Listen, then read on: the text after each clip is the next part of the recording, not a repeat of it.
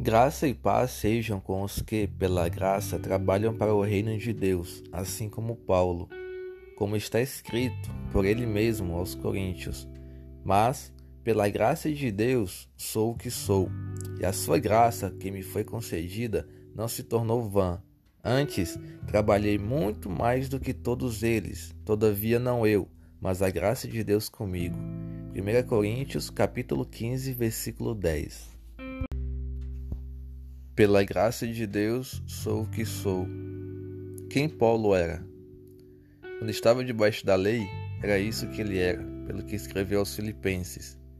Circuncidado ao oitavo dia, da linhagem de Israel, da tribo de Benjamim, hebreu de hebreus, quanto à lei, fariseu, quanto ao zelo, perseguidor da igreja, quanto à justiça que há na lei, irrepreensível. Filipenses 3, 5, 6. Paulo era um exímio cumpridor da lei, perseguidor de cristãos por achá-los blasfemos e opositores ao Deus que ele acreditava, até que teve um encontro com Jesus. Pare um segundo e faça esse pequeno exercício de memória. Quem você era antes de começar a praticar a palavra de Deus, antes de verdadeiramente conhecer e viver para Jesus? Após seu encontro com Jesus, Paulo virou apóstolo, evangelista, pregador e missionário. Depois de sua conversão, Paulo atravessa parte da Ásia Menor, atual Turquia, da Síria e da Arábia, atual Jordânia, até Jerusalém, antes de se dirigir para a Europa, indo até a Grécia e enfim a Roma. Paulo foi convertido e não permaneceu o mesmo. Ele não viveu mais debaixo da pesada carga da lei, que em si mesma só traria justificação aos que a cumprissem até a última vírgula, trazendo consigo o sentimento de que fora salvo pelo que fez, não pelo que Deus fez. Quando Paulo encontra o gracioso e verdadeiro Deus, sua vida é transformada. Ele reconhece em Cristo aquele que o salva e percebe que nada, nada do que fizesse lhe traria justificação. Só em Cristo há.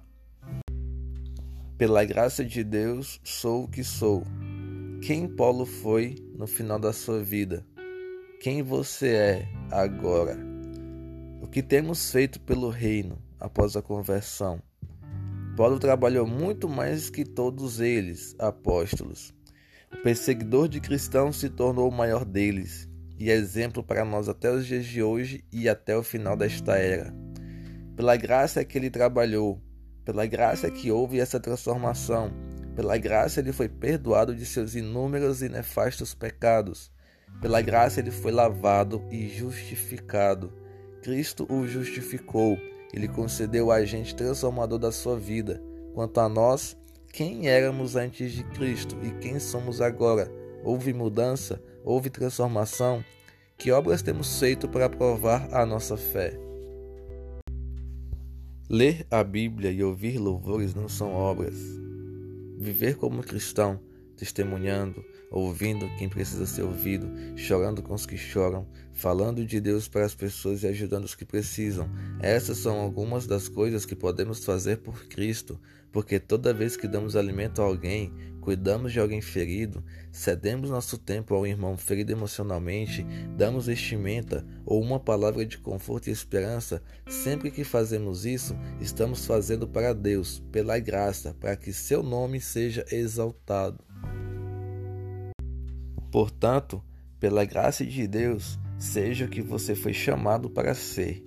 Trabalhe para o reino, ajude de alguma forma as pessoas como se estivesse servindo a Ele e seja transformado. Porquanto o Evangelho nos chama para ir até Ele como estamos, mas de modo algum podemos ser os mesmos depois de conhecê-lo. Seja transformado. Amém? Deus te abençoe.